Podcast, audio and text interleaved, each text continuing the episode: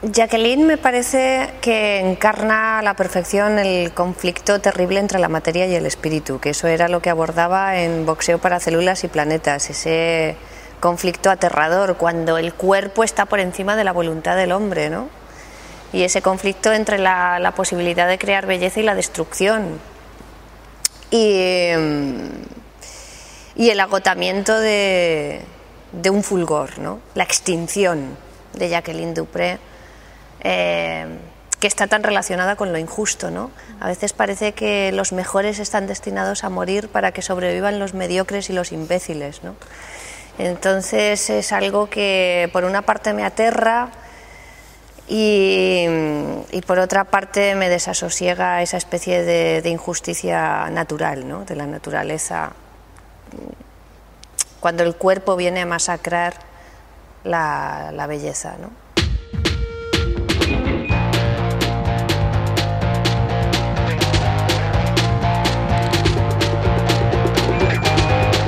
Estás escuchando Las Desobedientes, podcast feminista. Nosotras somos Marianela Villa y Liliana Papalotli. Síguenos en nuestras redes. Estamos en Twitter como arroba mxdesobedientes. En Facebook como Las Desobedientes. Y en Instagram como arroba Las Desobedientes. Escúchanos.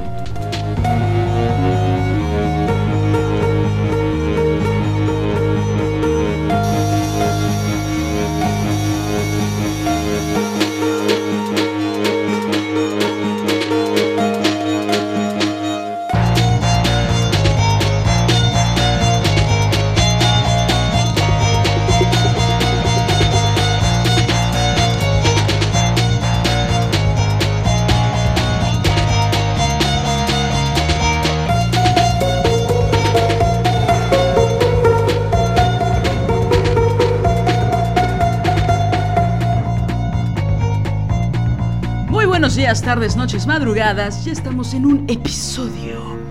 Episodio más. ¿Sabías que ya tenemos más de 70 episodios? Se dice fácil, pero requiere de un gran esfuerzo. La voz, la voz, la voz. Nosotras somos Marianela Villa y Liliana Papaloto. Esa es la energía. Esa es la energía, la energía. Porque está comenzando el día. Porque está iniciando la vida hoy, hoy, ya, ya, deja el pasado atrás, el pasado ya pasó. No le hagas caso a Liliana Felipe cuando dice que el pasado te vuelve a pasar. No lo hagas. Claro, ella se refiere a la sintomática de que todo se repite porque ella fue a psicoanálisis muchos años. Pero no pienses en eso. Hoy la vida comienza. Mándalo a la chingada. Ya. El pasado se quedó atrás. El otro día estaba viendo un TikTok. ¿Sabes qué es un TikTok? Fíjate que no. Mira, ni yo. Pero estaba viendo un TikTok. Así le dicen. Y era un señor que estaba entrevistando a un escuincle como de 15 años, muy chistoso, muy carismático el cabrón. Y entonces le pregunta eh, si él volvería a... Tenía como 15 años, máximo. Y le dice, ¿tú volverías a tu pasado? Y el chavito este le dice, ¿a razón de qué? Yo a ese lugar no vuelvo nunca, ¿no? Imagínense, tenía 15 años. Y me dio mucha risa, por supuesto lo vi 14 veces.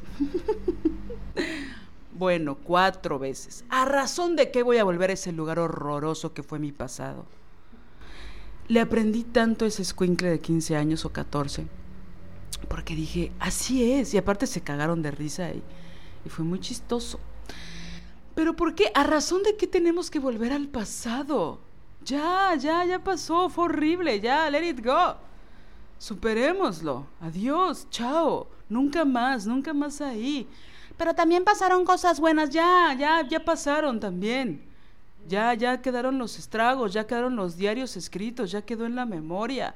Otras cosas, afortunadamente la memoria selectiva dijo, esto lo voy a bloquear y esto lo voy a convertir en trauma.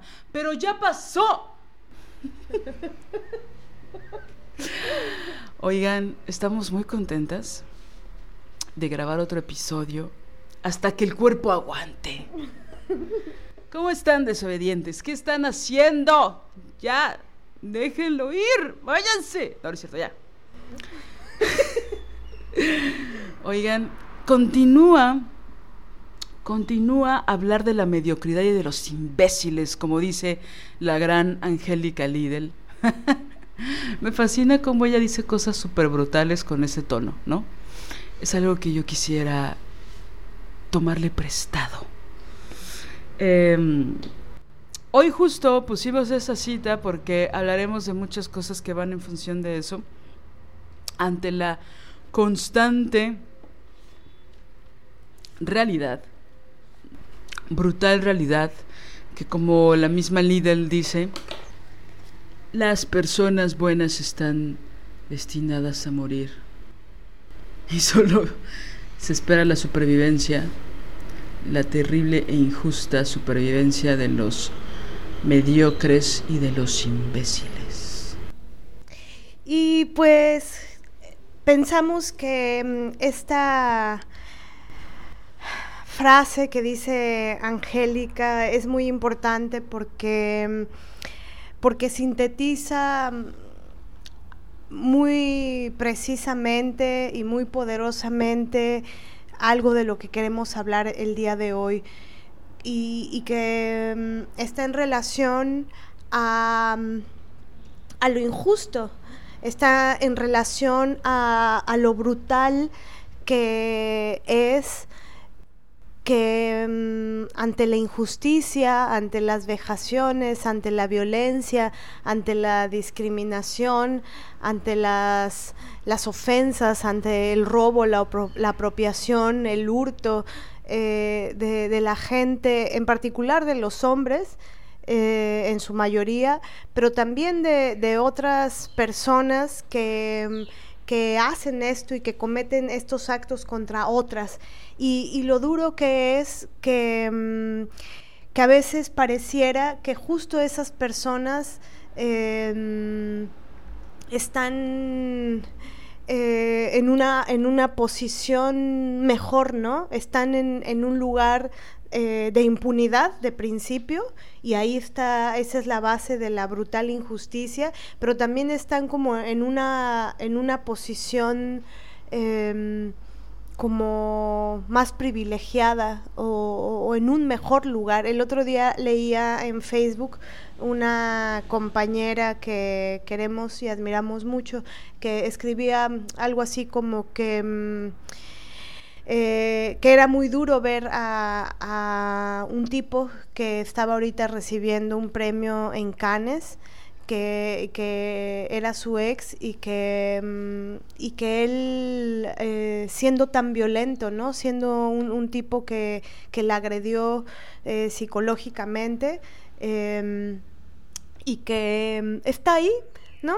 recibiendo laureles y, aplausos y reconocimiento. Y, la inmensa cantidad de trabajo y de energía que se le debe poner o que debemos todas poner eh, para, para sobrevivir y para salvaguardar nuestra integridad física, mental, anímica. Eh, después de haber recibido estas, eh, estas violencias o estas agresiones o estos robos o estos, ¿no? Eh, estas acciones de otras personas. Que, y, el tema del que queremos tratar es qué pasa y, y cómo, y, que también está eh, pues lo podemos poner en relación con el tema de la indefensión aprendida, ¿no? Pensamos que tal vez parte de esa indefensión y de esa injusticia eh, que, nos hace creer que, en efecto eh, ellos son los que, los que agreden o las que agreden, los que agreden son los que van a estar en esa posición, eh, ¿no? Como de una superioridad y, quienes somos agredidas o quienes los hemos sido, pues abajo o en otro sitio eh, lamiéndonos nuestras heridas, intentando sobrevivir y, resarcir y repararnos los daños que los otros nos dejaron. Pero queremos desmenuzar este tema profundizarlo y darle la vuelta a esto, ¿no? La idea de empezar con este texto de Angélica Lidl es cómo le damos la vuelta, cómo hacer para que para que no se extinga un fulgor como, como es el caso de Jacqueline Dupré. Esa historia es importantísima para este episodio y la eh, obra maravillosa que crea Angélica Lidl que se llama Te haré invencible con mi derrota, que es una, es una pieza unipersonal que ella crea a partir de la inspiración em, que le provoca Jacqueline Dupré. Es un homenaje a Jacqueline Dupré. Em, ella tuvo una, bueno, eh, Jacqueline Dupré es una música em, chelista impresionante, brutal, es una genia, es una, eh, una eh, artista de, por donde se le vea, ¿no? y, y Angélica crea una obra sobre ella porque ella tuvo una relación con un pendejo, un mediocre, un hombre, un tipo músico también. Eh, que olvide su nombre. Eh, pero no importa. Uno, Pablo, ¿no? Un Pablo más. Este. Y.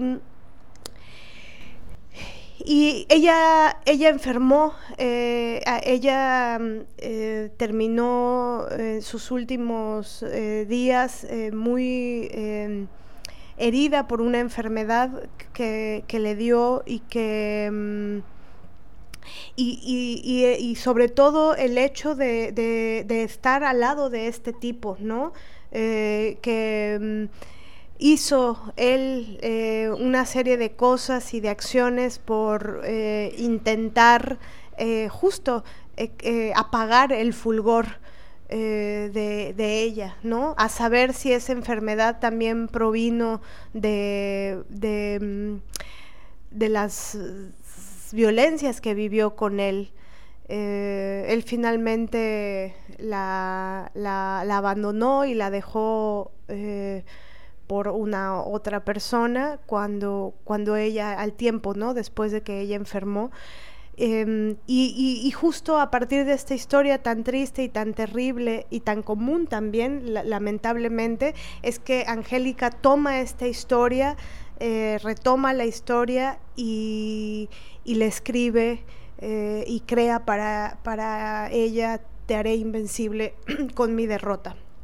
Entonces, eh, ¿cómo hacer? ¿Cómo este episodio va encaminado a desglosar, a analizar, a pensar cómo podemos revertir eso? ¿Cómo revertir el hecho de que se extinga nuestro fulgor?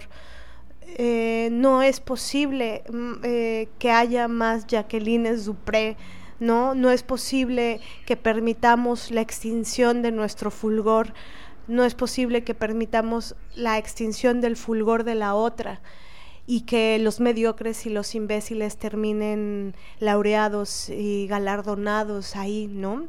Eh, y con esto no estamos queriendo decir que, la, búsqueda es por acceder a, los lugares, al, al podium Em, de la miseria masculina. No, no estamos hablando de eso, sino cómo revertirlo simbólicamente adentro nuestro, en nuestro imaginario, en nuestro tierno corazón. Sí, así es. Pienso que una de las cosas eh, con las que nos despertamos todos los días tiene que ver o está en relación con los pensamientos ¿no? que nos atacan, es decir, cuando tenemos un horario muy marcado donde tenemos que despertar cuando suena el despertador o a veces cuando le ganamos al propio despertador y que un poco nos despertamos o nos levantamos por inercia, pero todo ese tránsito en el que nos despertamos y salimos de casa para hacer nuestras actividades, ¿cuántas, ¿cuántos pensamientos hay con respecto a lo que somos, nuestra situación, con quién estamos y sobre todo a todo aquello que no somos? ¿No? Eh, pienso que particularmente en el caso de las mujeres hay una especie de fijación por, por fantasear eh, otros escenarios, otros espacios, otras realidades, otras personalidades, otros tipos de vida que, con los que siempre anhelamos. Ah, y que muchas veces no nos permiten ni disfrutar lo nuestro, ni tomar conciencia de lo que somos para empezar a cambiarlo, ni, es decir, nos mantenemos en una fantasía constante, ¿no? Esas fantasías no precisamente son positivas y maravillosas a favor nuestro. Muchas veces sirven efectivamente como una especie de dopamina, ¿no? Como que nos dopamos para pues negar nuestra, evadir nuestra realidad. Eh, pero también otras veces pienso que son mucho más graves de lo que realmente son. En nuestro imaginario se pueden formular como mucho más terribles. Es decir, pareciera que no hay un espacio nunca en nuestras vidas para disfrutar lo que tenemos. No importa la circunstancia en la que estemos, ¿no? Sé que muchas situaciones son adversas, ¿no? De mucha violencia o de mucha precarización económica o de problemas de vivienda o tienes unos vecinos tal, o tu trabajo te consume, o la realidad familiar es, familiar, es fuerte, ¿no? Es decir, no, no quiero romantizar ni dulcificar las, los contextos y las realidades de cada quien, Solo pienso en, en esos, eh, en esas ideas, en esos pensamientos que nos atacan cuando despertamos y cómo nos asaltan en la mayor parte del día. Cómo vamos arrastrando nuestro cuerpo con una mente que cada vez se vuelve más pesada a lo largo del día. Donde hay muchas ideas de autodesprecio, de infravaloración eh, o de comparación con otras personas, ¿no? Particularmente otras mujeres, pero, pero bueno, creo que por ahí se, se empiezan a entremezclar ideas feministas cuando nos empezamos a comparar incluso con otros hombres, ¿no? Con los logros de otros hombres por el hecho de ser hombres, ¿no? Que son nuestros compañeros de trabajo, que los tratan mejor, que los tratan de forma más digna, o que tangiblemente ganan mucho más dinero que nosotras por hacer menos cosas, ¿no? Regularmente. Bueno, eso a mí me ha pasado. Pero entonces, ¿cómo sobrevivimos al día? Estoy hablando de un lunes, ¿no? O de un, cualquier día de la semana en el que tenemos que cargar con muchísimas ideas sobre nuestro, nuestra cara, sobre nuestro cuerpo, sobre nuestra ropa, sobre nuestro aspecto, sobre nuestros gestos, sobre nuestro futuro, sobre los sueños que nunca cumplimos, sobre las promesas que nos hicimos y que tampoco cumplimos, o algunas que cumplimos y que no nos llenaron, no fueron plenas o duraron muy poco, ¿no? La satisfacción. Y cómo todo eso lo vamos arrastrando durante el día. Entonces apenas sales de la casa y ya sientes un peso brutal en los hombros y en todo el cuerpo, ¿no? Que muchas se van alimentando de nuestro propio imaginario. Y entonces es difícil cuando no tienes un espacio para hablarlo, porque a veces enunciarlo con plena conciencia ante nosotras mismas es duro es fuerte, a pesar de que sean pensamientos que vivimos todos los días, todos los días, todos los días, con mayor o menor matiz, pero todos los días comparándome con no sé quién y con la otra y con la otra, y mi cuñada no sé qué, pero la vecina, pero mi compañera de trabajo, pero la secretaria que está allá, pero, ¿no? La que me casi me choca eh, en la esquina, la que no me dio el asiento, ¿no? O sea, uff, y todavía no inicia las 10 horitas de trabajo, ¿no? Hago, o eh, la, secuencia de actividades que una tiene que hacer, ¿no? Es muy fuerte, es muy fuerte cómo, cómo podemos revertir esto, ¿no? Que, que es algo en lo que hemos hablado en muchos episodios y que ahorita quisiéramos ahondar porque justo la realidad nos empieza a, a, agotar, ¿no? Y por ahí también está algo que, que ya empieza a ser una burla, pienso, en las redes, pero que no deja de tener cierta verdad, o mucha verdad más bien, con respecto a los domingos, ¿no? Por ejemplo, cuando los tienes que vivir cuando terminas una relación, o cuando te sientes desolada, o cuando ni en esos espacios de, de descanso, digo para las personas que descansan los domingos, aunque por supuesto sabemos que muchas, muchas mujeres trabajan también los domingos. Eh, sí, trabajamos. Eh, cómo estas ideas nos empiezan a, filtrar incluso en los momentos de descanso. Pareciera que hay una idea de que no merecemos la felicidad, no merecemos la plenitud o, bajándole si quieren la vara, no merecemos la paz, la tranquilidad, ¿no? Porque incluso no sabemos reconocerla cuando ocurre y que a veces solo la, reconocemos cuando estamos en crisis o en momentos de mayor emergencia o de mayor precarización, ¿no?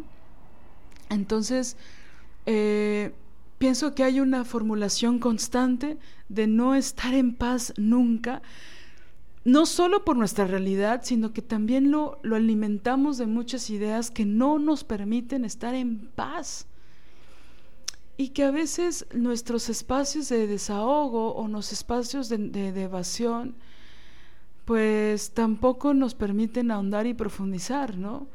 Que es justo, pienso que una de las, de las razones por las cuales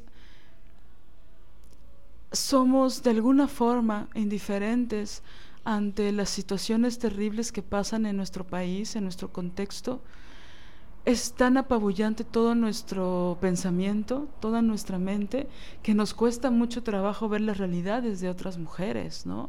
Porque ya hay un ensimismamiento brutal en contra nuestra, por nuestra realidad y por lo que imaginamos. Entonces todavía darle espacio a la realidad brutal de otras mujeres, pues resulta muy complejo, ¿no? Porque una muchas veces ya tienes el agua en el cuello, ya no puedes ni con tu propia realidad como para todavía eh, invertir energía pura, por así decirlo, o energía o trabajo en función de las otras, ¿no? Entonces, ¿cómo encontrar este equilibrio, ¿no? Y cómo pienso que, que una forma es, en principio, tomar conciencia, ¿no? De todo esto de estos pensamientos, de porque aparte como que están ahí, ¿no? Están ahí como una canción que suena y suena y suena una y otra vez la misma rola, ¿no? Suena una y otra vez, suena una y otra vez y de repente no sé si les ha pasado que sobre todo cuando vives en un edificio con muchos departamentos que, que, era algo que pasaba mucho en la pandemia, ¿no?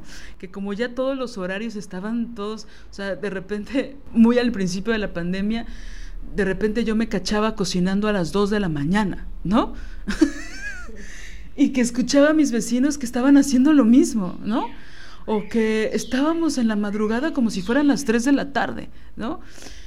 Y que de repente esta variación de los horarios que ya no era la normal, pues de pronto, por ejemplo, pasaba que, que, hay, que había ciertos vecinos que escuchaban la misma rola o el mismo tipo de música horas y horas y horas. Y de repente eso se te mete en el cerebro como una especie de tortura, ¿no? Psicológica, donde se está escuchando lo mismo y lo mismo y lo mismo y lo mismo. Y pues tienes de dos, o te peleas con los vecinos, ¿no? O les dices de muy forma muy amable que le bajen o que le cambien y pues probablemente no suceda. bueno, lo pienso en analogía con estos pensamientos que vamos teniendo todo el tiempo, todo el tiempo, todo el tiempo. ¿No? Y que pareciera que no tienen orden, que de repente es como una especie de huracán que no podemos parar, no podemos detener. Y que eso influye en cómo actuamos en la vida, influye en nuestras actividades, afecta de forma negativa lo que hacemos, afecta nuestro ánimo, ¿no? Afecta cómo empezamos a ver la vida, ¿no? Entonces, por eso pienso que es muy importante y que muchas compañeras nos han manifestado sus formas de cómo darle la vuelta a eso, ¿no? Cómo hacemos mucho trabajo eh, emocional y mental eh, nosotras para, para salirnos de esos estados de ánimo, porque todas reconocemos esos niveles de tristeza que a veces son nos duran unos minutos, a veces unas horas, a veces varios días, a veces etapas largas durante el año y a veces mucho tiempo, mucho más que eso, ¿no?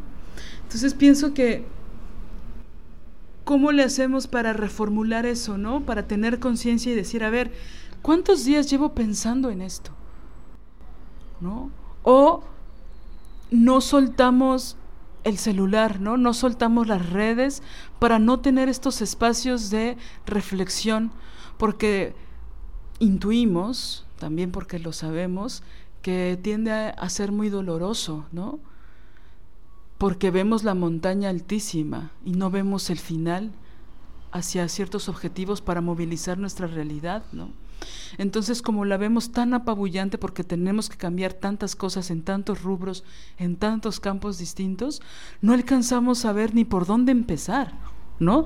¿De dónde, en dónde se entra esta montaña? Porque aquí veo puro árbol, ¿no? Y todo terriblemente, el camino terriblemente eh, empinado, lleno de rocas, no hay ni por dónde agarrarse para empezar a subir, ¿no? Y muchas veces queremos evadirnos, ¿no? Evadirnos y aparte nos evadimos con cosas que también nos hacen daño. Ni siquiera hay un placer temporal real porque esa evasión nos provoca mucho malestar muchas veces. Y lo digo específicamente cuando les mencionaba esto de las comparaciones, ¿no? Cuando nos empezamos a comparar con otras, con sus realidades, realidades imaginarias, porque ¿quién realmente pone su realidad en las redes sociales? ¿No? Bastante maquilladas, ¿no? Pero cuando vemos las supuestas realidades de, de las otras personas, sean las conozcamos o no, uff, esta, esta especie de evasión que buscábamos se vuelve mucho más frustrante para nuestra propia vida, ¿no? Porque si ya estábamos en el hoyo, si ya estábamos en un pozo, en la oscuridad de ese mismo pozo estar viendo estas imágenes de felicidad apócrifa, ¿no? pues se convierten en un escándalo dentro de la mente que no podemos ocultar y que pienso que no deberíamos tampoco, ¿no? Sobre todo porque pienso que hay momentos que, que sin duda son de muchísima emergencia, pero pienso que hay otros que podríamos verlos en otra dimensión, en otro tamaño, que pienso que a veces nos enfrascamos solo en o este camino o este, o norte o sur, no hay de otra. ¿No? O hago esto, o renuncio a mi trabajo, o, ¿no? Es decir, como si no tuviéramos más que una u otra salida, ¿no? Y pienso que cuando lo apalabramos, cuando buscamos otras opciones, cuando vamos, pues sí, con gente especialista, de repente no solo hay una o dos o tres, sino hay catorce o cinco, cinco opciones que sí son viables a la única que yo pensaba que solo existía, ¿no? ¿Cómo le hacemos para tomar conciencia real de estos momentos, ¿no? De estos espacios, porque de entrada, como lo hemos dicho ya muchas veces, pero bueno, es algo que no podemos dejar de, de, insistir, porque sigue pasando y sigue pasando, que tiene que ver con estos espacios de soledad, ¿no? Estos espacios donde necesitamos que a veces los tomamos cuando estamos en el súper, ¿no? O en la caja, o manejando, o en el transporte público, o esperando a que pase el desgraciado camión que no pasa, o el metro esperando a que el metro ocurra porque no te puedes ni subir.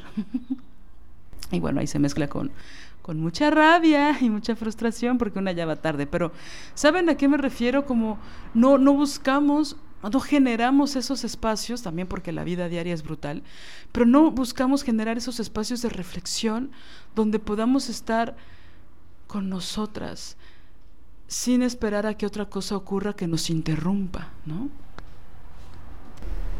Y también cómo crear una estrategia o una especie de manifiesto de autocuidado, autoprotección, de amor y de ternura hacia una misma, ¿no? Para que en estos momentos de soledad no se, no se conviertan en, el mismo bucle, ¿no? De, autolesión por lo que pensamos.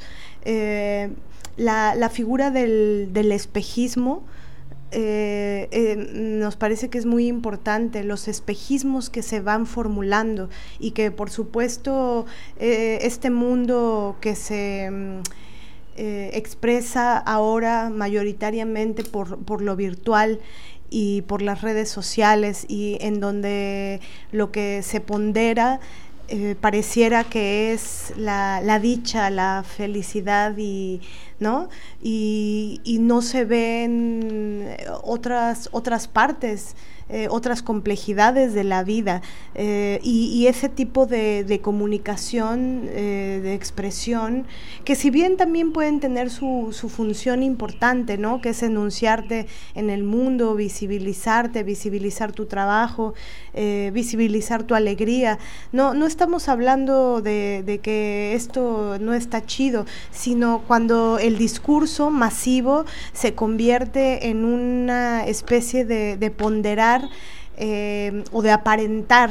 ¿no? Eh, de pronto hemos sabido, y también eventualmente lo, hemos hecho, ¿no? Eh, como no sé, alguien que, que, está muy mal en un tema en específico, pero en las redes sociales hay un aparentar estar sin ese problema en específico. ¿No? Entonces, em, eso genera un, discurso y una narrativa de todo está bien, siempre está bien, siempre es paz, alegría, armonía, felicidad, este, ¿no? Confeti de, de, de, de contentos o contentas y no hay obstáculo que, que, que nos impida seguir el camino, bla, bla, bla. Y y lo que, lo que es duro de esta narrativa, pero bueno, estas narrativas no las podemos cambiar porque están en manos de otras personas. Pero lo que sí está en nuestras manos es el cómo observamos esto el desde dónde lo observamos, si es que nos toca observarlo, y, comprender esta categoría de, espejismo, el espejismo de la dicha, ¿no? Eh, que aparenta que hay agua, y una selva eh, llena de frutas constante, ¿no? Que ese es un espejismo, ¿no? Que, que, se cree que hay agua allá adelante y de pronto no hay agua, sino un desierto. Entonces, eh, esa categoría del espejismo es importante tenerla clara y no dejarnos obnubilar por, por ella por esta visión, por este, más que visión, no dejarnos obnubilar por este espejismo que conlleva una serie de falacias, una serie de, de, mentiras a veces, o una serie de subirle el volumen a la dicha. Eh, también eh, algo que nos parece importante de este podcast es que justamente no hay eh, romantización ni edulcoración de la realidad, ¿no? sino que nos interesa plantear la verdad, nuestra verdad. Y, y cuando tú enuncias tu verdad, conectas con la verdad de la otra. Y, si bien hay muchos momentos en donde es necesario también que la autocrítica feminista en particular, em, o sea, la autocrítica es vital para sobrevivir y la crítica a este sistema, pero y también es necesario no dejarnos eh, como ensombrecer eh, por este mismo... Em, por, por, lo agresivo de este sistema, ¿no? Y, a, veces intentamos eso, como echar para adelante, ver, las cosas de otra manera, eh, pensar en la alegría como un acto subversivo también. Em, pero pero estamos hablando eh, de, cómo este, este sistema que pondera el podium, ¿no? Este sistema que pondera el galardón, el Oscar, el Goya, este sistema que pondera el Nobel, que, que, pondera em, todos estos lugares y todas estas instituciones eh, que están cooptados ¿no? Y que y, están cooptados por los tres grandes sistemas de opresión, ¿no? Está cooptado por, por la misoginia, está cooptado por el racismo, está cooptado por el clasismo. Entonces, la, la visión eh, politizada de los hechos, de la realidad, eh, es, es, indispensable y también es, un, es una forma de, de, de mirar las cosas eso, no edulcoradas, y, y, que no nos, no nos vendan la, la, idea de que si no tenemos determinada cosa, o si no estamos en determinado lugar, o si no somos de determinada manera, o si no tenemos determinada ropa, o si no nos hemos ganado determinado premio, o si no nos ha llamado a trabajar determinada persona, o si, ¿no? Y aparte es bien cabrón, porque todo esto es en función a, a los otros. Ahora, también aquí hay un tema brutal ¿no? Que la injusticia eh, va de la mano también con, con, la precarización, la injusticia va de la mano con la marginación. Es decir, estos sistemas racistas, eh, eh, clasistas y misóginos empujan a eso, empujan a, a, que se extinga nuestro fulgor, a que, a que mm, vivamos como muertas en vida, si es que sobrevivimos, ¿no? Y tristes, y peor aún, engañadas pensando que aquellos miserables eh, o aquella gente que es tan eh, jodida, eh, pareciera que, es mejor eso, ¿no? Pareciera que, que, fuera mejor no ser rebelde, pareciera que fuera mejor no ser desobediente, pareciera que fuera mejor no eh, no luchar por lo justo, porque todos los que no hacen eso no son rebeldes, no son, no son, no son desobedientes y no luchan por lo justo, llegan a ciertos lugares, pero al final, por eso le llamamos el podium, el podium de la miseria, ¿no? De la miseria masculina, de la miseria racista, de la miseria eh, clasista el podium de la banalidad, de la frivolidad, de lo más cruento, ¿no? Em, recibiendo aplausos, eh, agresores recibiendo aplausos, ¿no? Agresores este, recibiendo galardones, agresores eh, disque diciendo su verdad para curarse en salud. Es, es brutal, ¿no? Y, creo que justo parte de este espejismo conlleva el, pensar que la, disidencia, eh, la rebeldía em, y, este ser subversivo em, eh, habría que acallarlo porque eso nos traerá cosas peores y, pensamos que eso es lo que tenemos que revertir, pero desde adentro, desde el tuétano, desde nuestra columna vertebral, desde eh, revertirlo desde el centro de nuestro tierno corazón, de nuestro ser, ¿no? Pensarnos tal vez como, como niñas y, y pensar, ¿le diríamos esas cosas crueles a esa niña que somos? ¿No? O sea, le diríamos no sé, le haríamos creer ese engaño, le diríamos, sí, eso que es, que es un espejismo, créelo, créelo y siéntete mal. y creo que no, pensamos que no, que justamente le diríamos, no, es un espejismo. El sistema está diseñado para que tú te sientas mal por eso y para que renuncies, ¿no? Para que renunciemos a lo justo, a lo bueno, a lo bello. Hace poco una amiga me preguntaba, ¿qué se siente llegar a los 40 años? Y me, me gustó contestarle mi verdad, ¿no?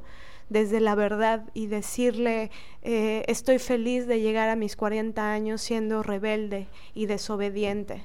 Estoy feliz de llegar siendo congruente y leal a mí misma. Estoy feliz de haber eh, mandado a la verga a tanta gente que, que, que no me trataba bien y que no valoraba lo que soy, que no valoraba como tenía que ser valorado mi trabajo y mi ser. Estoy contenta de haberlos mandado a la verga y haberlas mandado a la verga. Estoy contenta de eso. ¿No? Y, y no, claro, por supuesto que cuando tú te alejas, cuando tú te empiezas a separar, ya no hay un...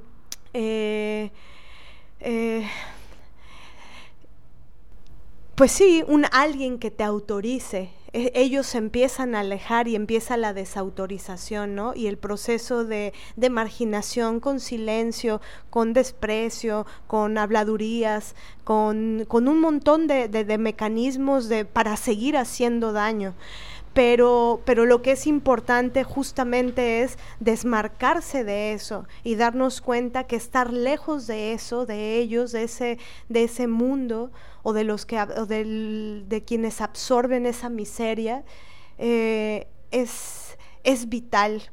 Y ahora, por supuesto, y aquí también entra el tema de la, autonomía, ¿no? Eh, le decía a esta amiga, eh, estoy contenta de, de no lamer botas, ¿no? De, de, no permitir que las botas estén en mi cuello, que aunque yo haya dado lo mejor de mí, eh, hubiera malos tratos o pasaran el dedo sobre el mueble diciendo te falta un poquito de polvo, no prendiste el micrófono que tenías que prender en esa escena, aunque yo hubiera entregado este toda mi fuerza, mi imaginario, mi potencia, mi creatividad, ¿no? Mi cuerpo, mi alma toda en, en, en, favor de la historia que estábamos contando. Pero llega una pusilánime a decirme, te faltó esto. Y siéntete mal porque no prendiste un maldito micrófono, aunque la escena la hayas hecho a capela de manera magistral, pero no prendiste el puto micrófono. ¿No? Entonces, esa miseria, esos malos tratos, esa eh, purulencia eh, es bueno no tenerla en la vida y es importante no, no dejarnos llevar, no, no dejarnos engañar con, con, estos espejismos de supuesta felicidad, ¿no? Eh, sí, bueno, me haces pensar mucho en la tristeza que me da el automaltrato, ¿no? La tristeza que me da la forma en que nos tratamos mucho, ¿no? A nosotras mismas.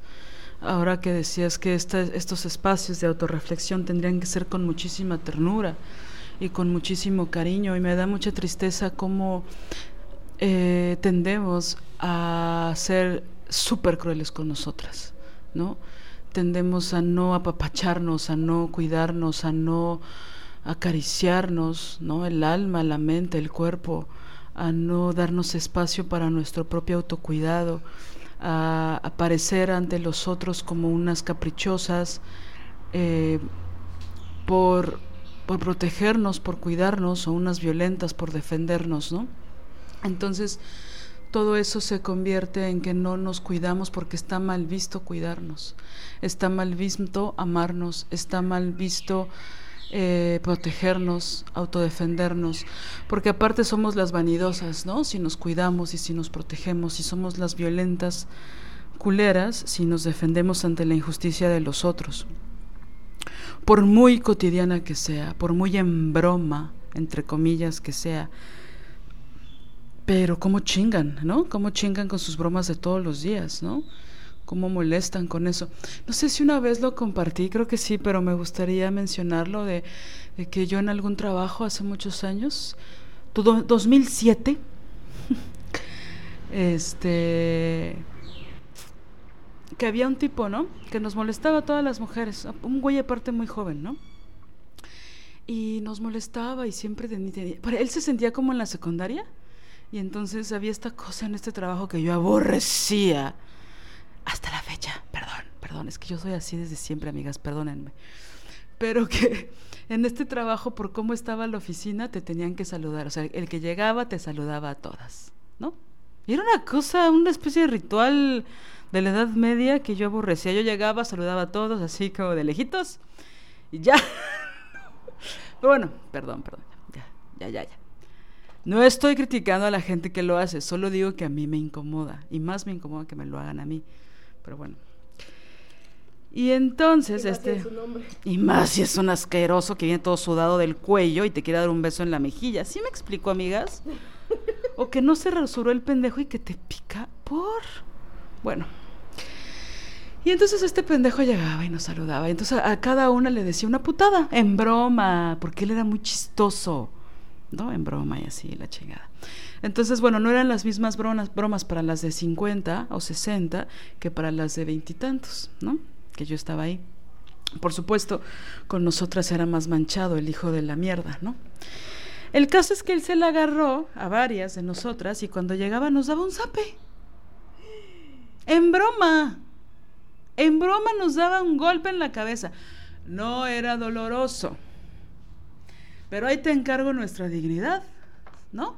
Entonces la primera vez que lo hizo, yo estaba así, le dije, ¿qué te pasa? Ay, es broma. Casi, casi me dijo frígida, mal cogida, bla, bla, bla. Todo sexual. Porque secundaria. No crean que yo trabajaba en la cárcel, ¿eh? trabajaba en una oficina hecha y derecha. Una super empresa. Hola Rosy, ¿cómo estás? Tú sabes a qué empresa me refiero. Bueno, entonces... yo pensé, ¿cómo le revierto esta cosa, este, esta agresión a este pendejo, no? Y, y no se me ocurría, ¿no? Entonces pasó el segundo día y lo volvió a hacer el hijo de la mierda. Entonces yo no quería ser la, la que, la conflictiva, la leosa, ya saben, porque mujercita, ¿no? Y entonces estaba piensa y piensa en eso, ¿no? Entonces recuerdo que llegué a mi casa y dije, ah, ya sé cómo le voy a contestar, ¿no? Ya sé cómo le voy a dar la vuelta. Y entonces al otro día llega este pendejo. Aparte, yo entraba en la mañana y salía en la tarde y él entraba en la tarde. Entonces yo estaba ya casi por irme cuando el pendejo este llegaba, ¿no? Entonces llega y lo iba a hacer y yo me quité, ¿no? O sea, me moví, sabía que no, si me iba a dar el zape. Es que nada más me acuerdo y me, me da muchísima rabia. Y entonces me quité y él me lo iba a volver a dar. O sea, era como una cosa... Violentísima. Violentísima, pero está tan normalizada porque, porque el pedo es yo tengo el poder, no es doloroso, no es fuerte, no, no implica mucha energía, pero es una actitud mega violenta, no somos amigos. Vete a la verga. Aunque fuera. Por supuesto, pero es ¿por qué te das esa confianza? Porque soy mujer. Porque te vale verga lo que yo piense. Porque eres el gran bully de esta grupo de señoras y de amigas y de compañeras y de mujeres, ¿no? Él no llegaba a sapear a los hombres, ¿no? Por supuesto. Me quito, me quiere dar el zape y le digo, y me paré de la silla, le dije, te sientes muy chingón golpeando a las mujeres, ¿no? ¿Eres golpeador? Oye, tengo una duda, ¿eres golpeador? Y, su cara de, no, no, no, no, no, no, no, no lo tomes así. No, es que te da mucha risa, güey. Llegar a sapear en la cabeza a las mujeres. Eres un golpeador. ¿Qué no harás en privado? Bueno, santo remedio. No me volvió a golpear ni a mí ni a nadie en la maldita oficina, ¿no? Porque era algo tan humillante, ¿no? Y entonces yo no sé ni me importa lo que otros dijeron de mí. La verdad ni escuché, la verdad ni me enteré, la verdad me vale madres, ¿no? Perdón, me vale padres.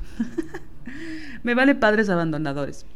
O sea, muchos, o sea, casi todos. bueno, este... Pero yo muy fácilmente pude haber pasado como la loca de mierda, ¿no? Y entonces pienso como, como muchas veces, incluso cuando no nos defendemos, cuando no sabemos defendernos, después nos sentimos muy culpables por no haberlo hecho, por no buscar una estrategia de defensa, por no eh, habernos levantado de la silla y decir que estábamos hartas de una acción en específica. Y ya, y bueno, la relación con él fue que no solo ya no hacía eso, sino que ahora mostraba, fingía una especie de respeto conmigo, ¿no? Por supuesto no era real, pero bueno, una vez se conforma con eso, ¿no? Entonces ya me saludaba de lejos y yo nada más como que lo miraba, levantaba la mano y ya seguía en lo mío, ¿no? Em, y me sentí bien, ¿no? Y pienso cómo nos recriminamos mucho eso, justo porque no estamos acostumbradas a a tener ternura con nosotras, a tener amor propio real, ¿no? O sea, si eso yo no se lo soporto a nadie de mi familia ni a ningún amigo, ¿por qué este pendejo se lo iba a soportar, ¿no? Entonces, ¿cómo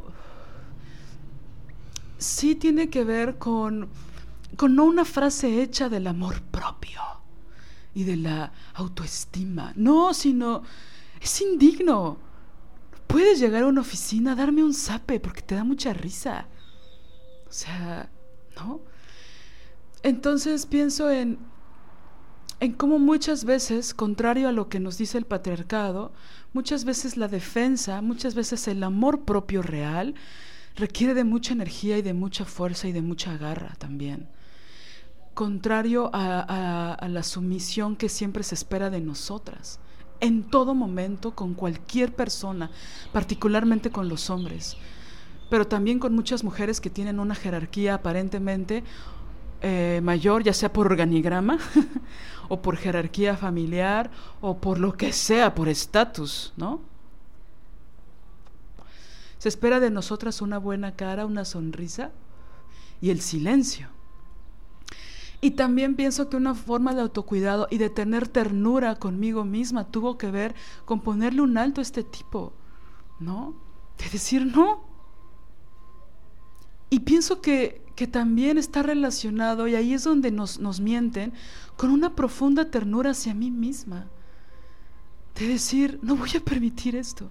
Así como no he permitido muchísimas cosas, también muchas sí las he permitido y las permití durante mucho tiempo. Y por ahí todavía tengo que reconciliarme conmigo misma de decir, bueno, en ese momento no tenía las herramientas o en ese momento no tenía la fuerza, aunque teóricamente ya tenía las herramientas, ¿no? No tenía la fuerza para darme mi lugar, para decir, no, esto no, hasta aquí poner límites y ser congruente con los límites que yo ponía.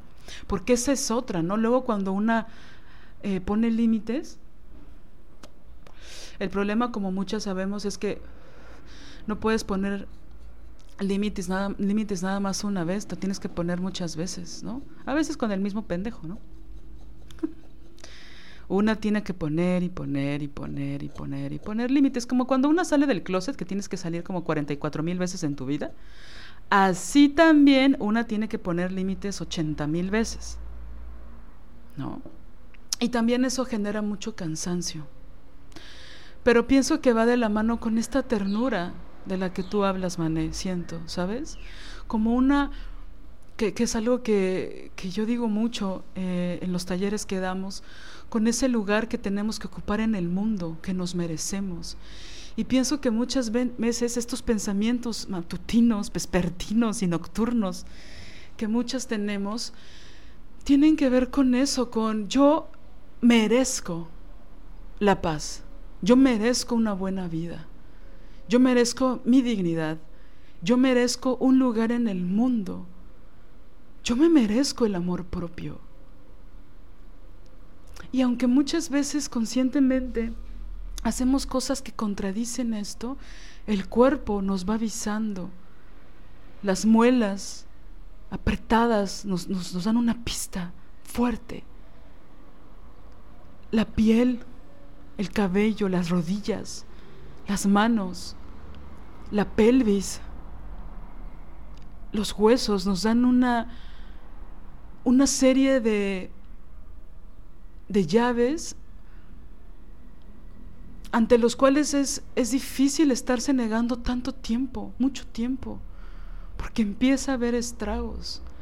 Ahora, si las mismas rodillas nos están alertando de algo, bueno, la mente ya lleva mucho más tiempo diciéndonos, ya no toleres esto, ya no permitas esto, ya no, ya no.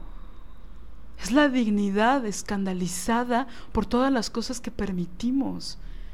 Y esa es una forma también, esa conciencia, aunque puede ser dolorosa, es una forma de amor propio, de decir, hasta aquí, ¿no? Entonces, por eso yo empezaba este, este comentario con la tristeza que me da eh, el automaltrato, ¿no? que sí, mucha gente la genera en contra nuestra, pero que después se empieza a filtrar en, en nosotras en contra de nosotras mismas. Si no tomamos espacio para hacernos conscientes de eso, seguiremos con estos pensamientos que apabullan, que no nos dejan movernos de nuestra situación, al menos con nosotras mismas, ¿no? Para bien o para mal, somos la única compañía real que tenemos. ¿Por qué no llevarnos bien con nosotras? ¿No?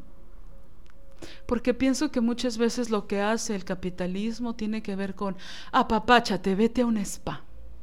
Apapáchate, gástate mil pesos en hacerte las uñas. Apapáchate, vete al salón y no, y yo no estoy en contra de eso, eso me parece maravilloso, pero no es lo único. No debiera ser lo único. Porque el spa que es sabroso. Y si te gusta ponerte uñas, maravilloso y de colores distintos cada quincena, me parece genial. Pero no puede quedarse ahí porque también debiera haber un autocuidado interno. Y entonces cada vez nos enteramos más de que compañeras hacen muchas cosas, mucho trabajo para cuidar la parte mental, la parte emocional de esto. Una especie de curación interna ante tanto desasosiego, ante tanta agresividad, ¿no? Basta con que una salga de la cama para recibir una serie de violencias hasta que vuelves a la cama de nuevo, ¿no? Y también muchas veces dentro de la cama ocurren cosas brutales. Entonces, ¿cómo le hacemos para descolocarnos de ahí, exigiendo un lugar en el mundo, ¿no? Y esto que decías, Mané, que me parece también que tiene que ver con el prestigio, con el estatus, con el reconocimiento, que en el caso de las mujeres, también de los hombres, pero no me interesa hablar de eso, sino el de las mujeres, cómo nuestro reconocimiento regularmente va de la mano con el aval que nos da otro hombre o que nos da una institución que por definición es patriarcal y vertical, ¿no? Que siempre nos la dan los otros, el otro, mi proyecto avalado por esta institución, mi carrera avalada por este, esta esta casa, por este nombre, por estas personas que me apoyan, por este, estos avales, ¿no? Que si los traducimos a cartas, ¿no? Porque estoy casada con este señor, porque mi padre es, tiene este apellido, porque soy de esta familia, porque estudié en esta escuela, porque, ¿no? Porque trabajo, porque me vegó tal, porque tal me dio una asesoría, porque tal me dio su carta aval para mi proyecto, porque me firmaron una carta este de confianza, que soy persona de confianza. Porque esta empresa habla bien de mí, es decir, el mundo nos hace creer que no vale lo que somos por ser lo que somos necesitamos el aval de otro hombre o de una institución o de una serie de personas, como si nuestra propia experiencia no valiera nada. Y entonces, cuando logras ver todo el bagaje, toda la experiencia, todo lo experta que eres, no vale nada ante el prestigio de la gente que puntualmente te da dinero y o te da reconocimiento. Porque eso todo, todo se puede cuantificar. Se puede pasar a números, ¿no? Entonces, ¿cuántos avales tiene esta persona? ¿Cuántas cartas entregó? ¿Cuántas cartas de recomendación? ¿Cuántas personas avalan lo que es? Digo, su trabajo. ¿No? Porque en el caso de las mujeres está totalmente implícito que lo que eres es lo que has hecho y las personas que te avalan, que te respetan como persona, que, que pudieran firmarte una carta para decirte que vales como persona porque no separan lo que has hecho de lo que eres. Por eso siempre hablamos de lo ontológico, es decir, del ser. Es profundísimo lo que somos. Por eso, cuando la pedagogía habla tanto y respeta tanto el currículum, Y cuando sales y los trabajos, ¿no? Y que no, no, llevas ni dos días que saliste de la escuela ya te piden un currículum de por lo menos cinco años. es brutal, ¿no? Porque una piensa que solo es lo que hace. Pero lo que haces no solo es tu experiencia y todo en lo que eres experta, sino lo que puedes comprobar que tiene un aval. Entonces pareciera que tu vida se convierte en un trámite burocrático. Uf, tomar esta conciencia es fuerte, ¿no? Es fuerte salir a pedir trabajo porque necesitas una serie de avales para que valgas para esas personas. El otro día sigo unas cuentas, ¿no? Acerca de muchas quejas que hay en varios tipos de trabajo que no son particularmente artísticos, que tienen que ver con empresas, que tienen que ver con eh, empresas de arquitectura, de medicina, de diseño gráfico, de contaduría, de muchísimas áreas, también la restaurantera, etcétera. Y hablan de toda la discriminación que se vive. Y estaba leyendo particularmente de una doctora que decía que mandó su currículum a un super hospital, ¿no? Ella era, es, bueno, médica general y aparte tenía una especialidad, creo que en pediatría. O sea, no tengo idea, por lo menos 14 años estudiando, ¿no? más el internado, más el servicio, más todo esto, ¿no? Y entonces mandó su currículum, mandó en la escuela que, en la que había estudiado, se había, había logrado una beca por sus estudios, entonces había logrado entrar a una universidad de prestigio y tenía un buen currículum y tenía la edad, porque aparte esa es otra, ¿no? La edad. Ya si tienes cierta edad, ya si eres mayor de 35, pues ya no te consideramos tanto, ¿no? Y entonces le contestaron un mail que ella publicó en redes que decía que le, le, respondían de una forma muy cordial, supuestamente, aunque era muy agresiva, era muy institucional, que le decían, prácticamente le decían esto. Eh, fulanita de tal, doctora tal, muchas gracias. Eh, la escuela que usted, este, de donde proviene, es genial. Su currículum y el perfil que usted tiene es exactamente lo que buscamos. Así decía la carta. Pero su aspecto no va de la mano con los lineamientos de este hospital. Y entonces ella decía, lo que ellos me quieren decir es que como soy chaparra y morena, no estoy a la altura de este hospital. No importa mi experiencia, no importa los estudios, no importa mi currículum, no importa todos los avales que sí tengo mi aspecto no me permite tener ese trabajo. Y así he leído infinidad, ¿no? De cosas, de, de quejas que tienen que ver con el número de avales que tú tienes y que tienen que ver con cómo naciste, con la piel con la que naciste, con tus ancestras, que tiene que ver con tus genes. No cumples con el perfil. Pero si no lograste entrar a cierta universidad, tampoco. Pero si no lograste entrar a ciertos lugares, tampoco. Pero si el señor tal de apellido tal no te avala, tampoco. Pero si... Entonces, ¿en qué situación estamos, no? También hace poco se, se hizo viral algo, ¿no? En Twitter que hablaba de, de cómo buscamos tanto la aprobación masculina, pero que hay un lugar, decían unas compañeras feministas, que hay un lugar donde se comprende tanta búsqueda de aprobación masculina por todas las recompensas que se obtienen a consecuencia de eso. Y yo decía, ¿recompensas? Pero si los hombres no dan nada gratis. ¿Qué cosas dan los hombres gratis? ¿Te dan dinero? ¿Te dan acompañamiento? ¿Te dan protección? Te dan visibilidad, te dan reconocimiento gratis, no hay nada que los hombres no te cobren. Nada, nunca. No hay nada que ellos insistan en que les debes siempre, por lo mínimo que te den, por las migajas que te den, te las van a cobrar. No hay nada que ellos den gratuitamente. Entonces esta discusión para mí empezaba a ser bastante incómoda porque era como, bueno, pero si recibes sí recibes ciertas recompensas. Y ocupaban mucho esta palabra. Y yo decía, ¿qué recompensas si toda la vida te las pasas pagándoles? Todo lo que te dan, por muy mínimo que sea, te lo, te lo cobran. Y te lo cobran. Y nunca terminas de pagarles todo lo que te han dado. Y luego pienso, ¿cuántas cosas nosotras, las mujeres, damos gratis?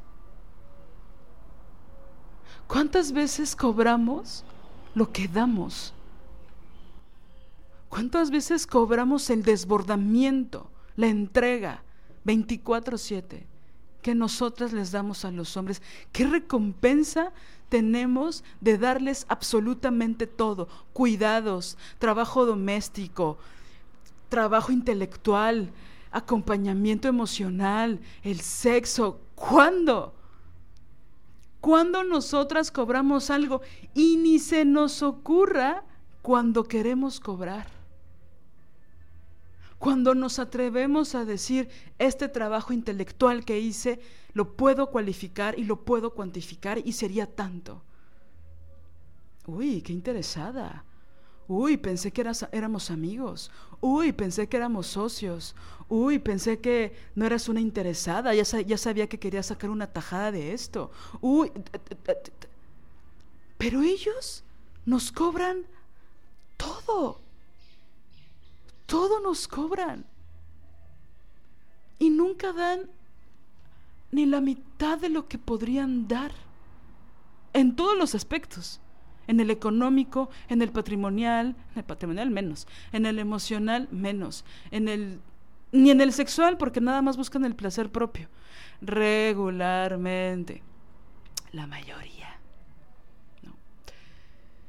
Entonces, al tomar esta conciencia, al tomar este lugar indispensable en el mundo, creo que también podíamos tomar conciencia de todas las cosas que damos, porque aparte en estas fantasías, en estos pensamientos que alimentamos en nuestro imaginario, también va de la mano con justo esta falacia de me lo van a regresar. A mí sí me van a recompensar todo mi sacrificio. Todo lo que he dado en esta relación, Él se va a dar cuenta y me lo va a regresar. Él sí me va a dar, me va a dar reconocimiento. Me va a reconocer públicamente todos los años de esfuerzo, todos los años de trabajo, todos los años de acompañamiento, todos los años que le cociné, que le lavé, que le limpié, que le cociné, que le lavé trastes. Todos estos años me los va a pagar, me los va a regresar. Y por lo menos me va a dar un reconocimiento público ante su familia o ante sus amigos o ante no sé quién que cada una se imagine en su cumpleaños, en el brindis de su cumpleaños. Cuando gane el premio. Cuando gane el premio. Cuando en Cannes se gane el premio. Eh, me va a reconocer todo lo que he hecho. Y no pasa. Y regularmente no pasa. Y luego cuando pasa es tan escueto que como si no pasara, ¿no? Como que le agradecen más a, a las personas que les continúan dando un aval que a toda la fuerza de trabajo que hay detrás. Un verso sin esfuerzo. Entonces pienso que esta, esta conciencia, estos niveles de conciencia, nos ayudan a poner un alto en estos desbordamientos. Sobre todo en la forma en que podríamos parar y dejar de autolesionarnos y dejar de automaltratarnos y tratarnos con genuina ternura, con la ternura que necesitamos, que probablemente no vamos a obtener de otras personas, sino de nosotras mismas.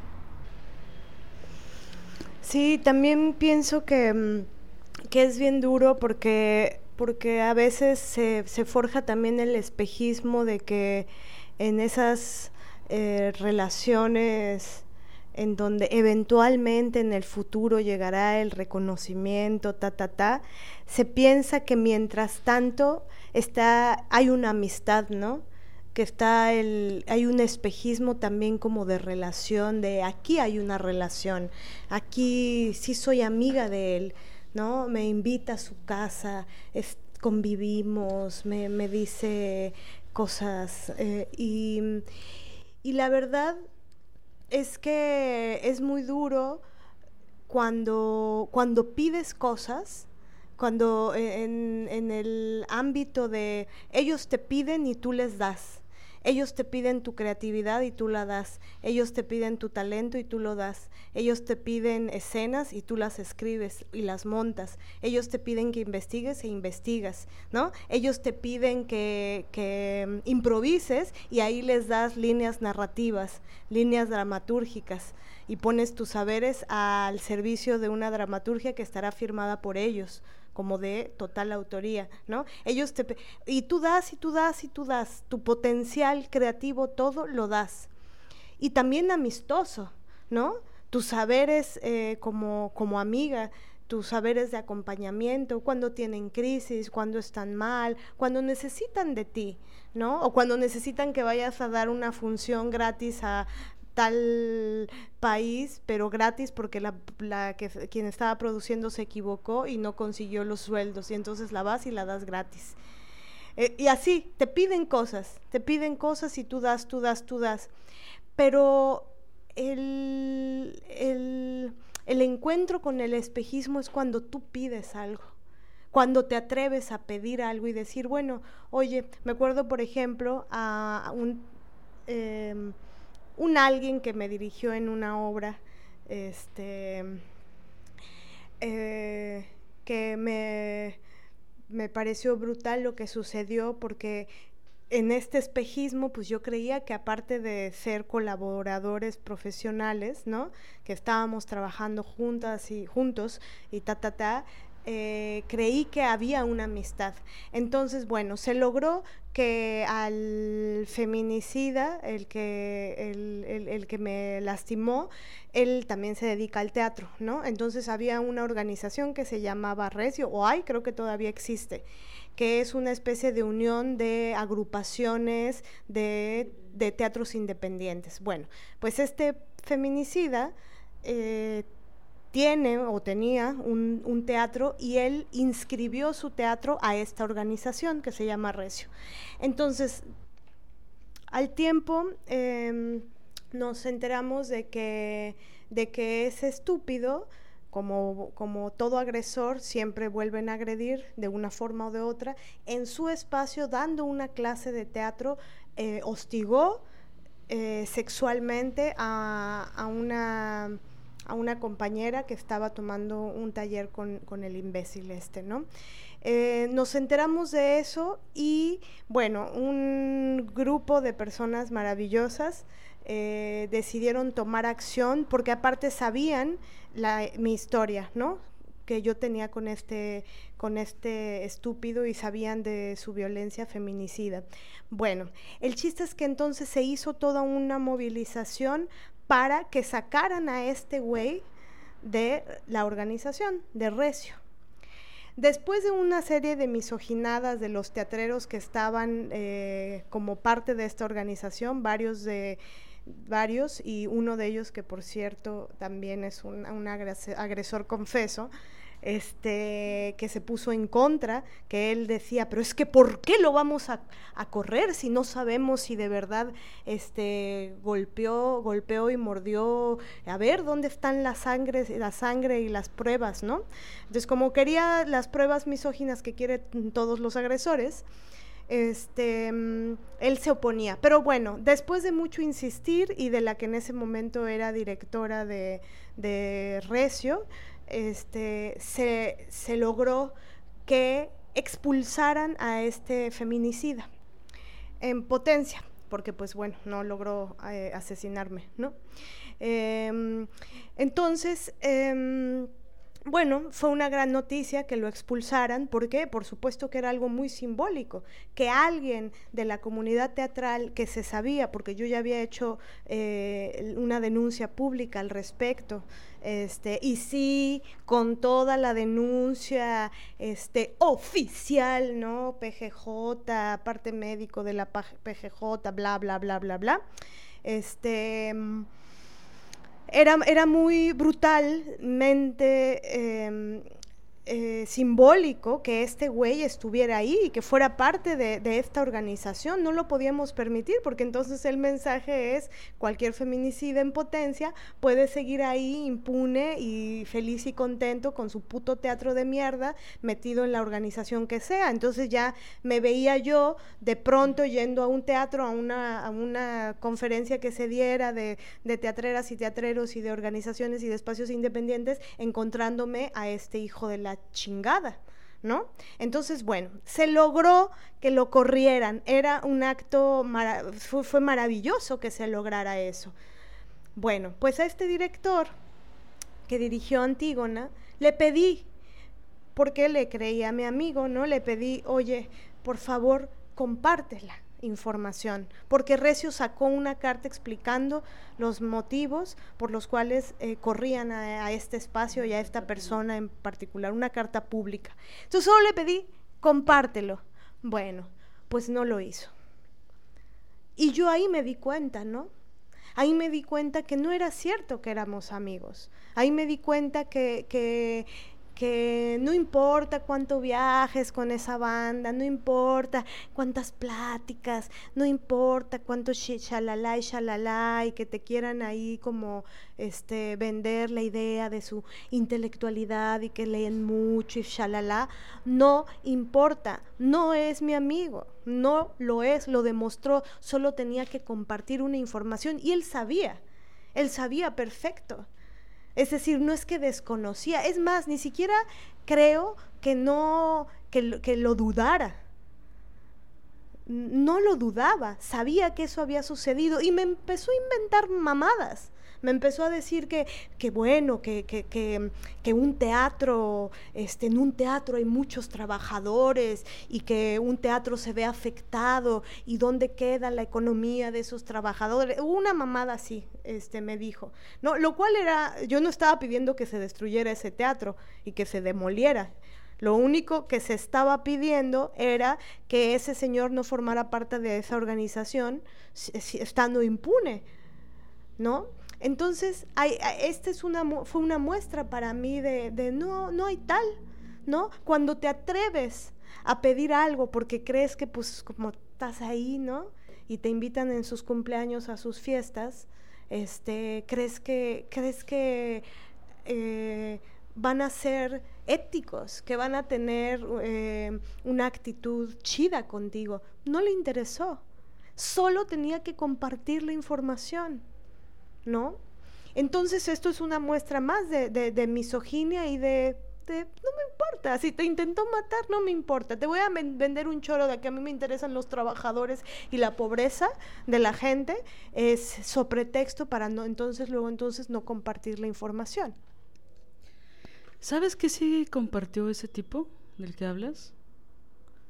Su amistad con un agresor sexual de la UNAM, porque es su amigo porque evidentemente el pacto patriarcal, evidentemente cuidarse el culo y la espalda unos a otros, es mucho más importante que las relaciones que hacen con otras mujeres.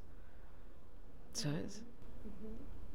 Eso sí, eso sí lo compartió y se sacó una foto con él y con otros tipos, ¿no? Otro de ellos también salió como en el Me como un agresor y como un acosador sexual, ¿no? De su compañía de centímetros o, ¿cómo se llama? Milímetros cúbicos o cómo? Micras, bueno, lo que sea. Entonces ahí sí sacan sus fotos de estamos juntos, estamos unidos contra las mujeres, ¿no? nada más quiero contar que, que esa vez yo le dije, ok, me dijo, ¿puedo hablarte? ¿Puedo hablarte para, para hablar de esto? Me quedé pensando y yo no le di, no le di este, entrada, ¿no? Este, le dije, no, es que yo tengo, yo estoy cuidando a mi abuelita, yo tengo cosas que hacer, no puedo hablar contigo y ya no, no, no lo permití, ¿no? Pero, pero ahí, se, ahí se fue forjando el, el, darme cuenta. Y de esas tengo varias anécdotas, no solo con él, sino con otras personas, ¿no? Claro, porque aparte él se hace el feminista, ¿no? Y toma en secreto sus asesorías feministas, sobre todo cuando dijo la mamá de que el teatro era más sagrado que las mujeres. O algo así dijo. sí, bueno, creo que la, la visión siempre es eh, cuidarse entre ellos, ¿no? No importa si son unos violadores o unos acosadores sexuales o si intentan matar a una mujer o a varias, ¿no? Con golpes. Es decir, quisiera que viéramos la dimensión de esto porque no me puedo imaginar la vida sin Marianela. No la vi, no la mía solamente, la vida, la existencia sin su voz, sin su pensamiento, sin sus creaciones. ¿Sí me explico? este tipo quería asesinarla. Es de esa magnitud la cosa. Es si ya un grupo de personas, bien o mal, eh, apresurados, con argumentos pendejos o lo que sea, sacaron la conclusión de que tenían que, que, sacar de su grupo a un tipo que intentó matar a la que en ese momento era su novia y lo hicieron público, ¿por qué no compartir para prevenir a otras mujeres de que este tipo puede matar a una mujer. No medio la empujó, no medio la golpeó, no medio nada. Si no hubiera estado otra amiga en su casa, probablemente la hubiera matado. esa es la magnitud de la cosa. Esa es, o sea, no, no sé cómo expresarlo, ¿no? Esa es la, cosa tan terrible de no darle compartir, ¿no? Porque él sabe perfectamente que si él se pusiera a denunciar a los tipos, le llegaría a sí mismo una, una, una serie de denuncias en su contra. Y porque él no va a ponerse, como ellos dicen, de, en una especie de cacería de brujas contra los tipos, ¿no? Porque sí son feministas, pero no tantos, no tanto. Entonces, esta es la magnitud de la cosa un mundo como, como este mundo terrible sin todas las mujeres asesinadas, como ese mundo que es brutal, que es terrible, que es trágico. Entonces estamos hablando de esta dimensión, de los estragos que deja en un cuerpo de una mujer que ustedes han escuchado sin vida. Esa es, es la magnitud. Por eso encabrona tanto que un tipo no le dé compartir. Y aparte buscaba llamarte para quedar bien, ¿no? Porque él quiere quedar bien con todo el mundo, porque es parte de su RP, de sus, de sus relaciones públicas, ¿no? Eh, sí, y la, y la amistad se comprueba con acciones puntuales, ¿no? La ética se comprueba con acciones puntuales. Y sí, hay quienes eh, intentaron como decirme, bueno, pues que cada quien su proceso. ¿Proceso de qué? ¿Proceso de qué?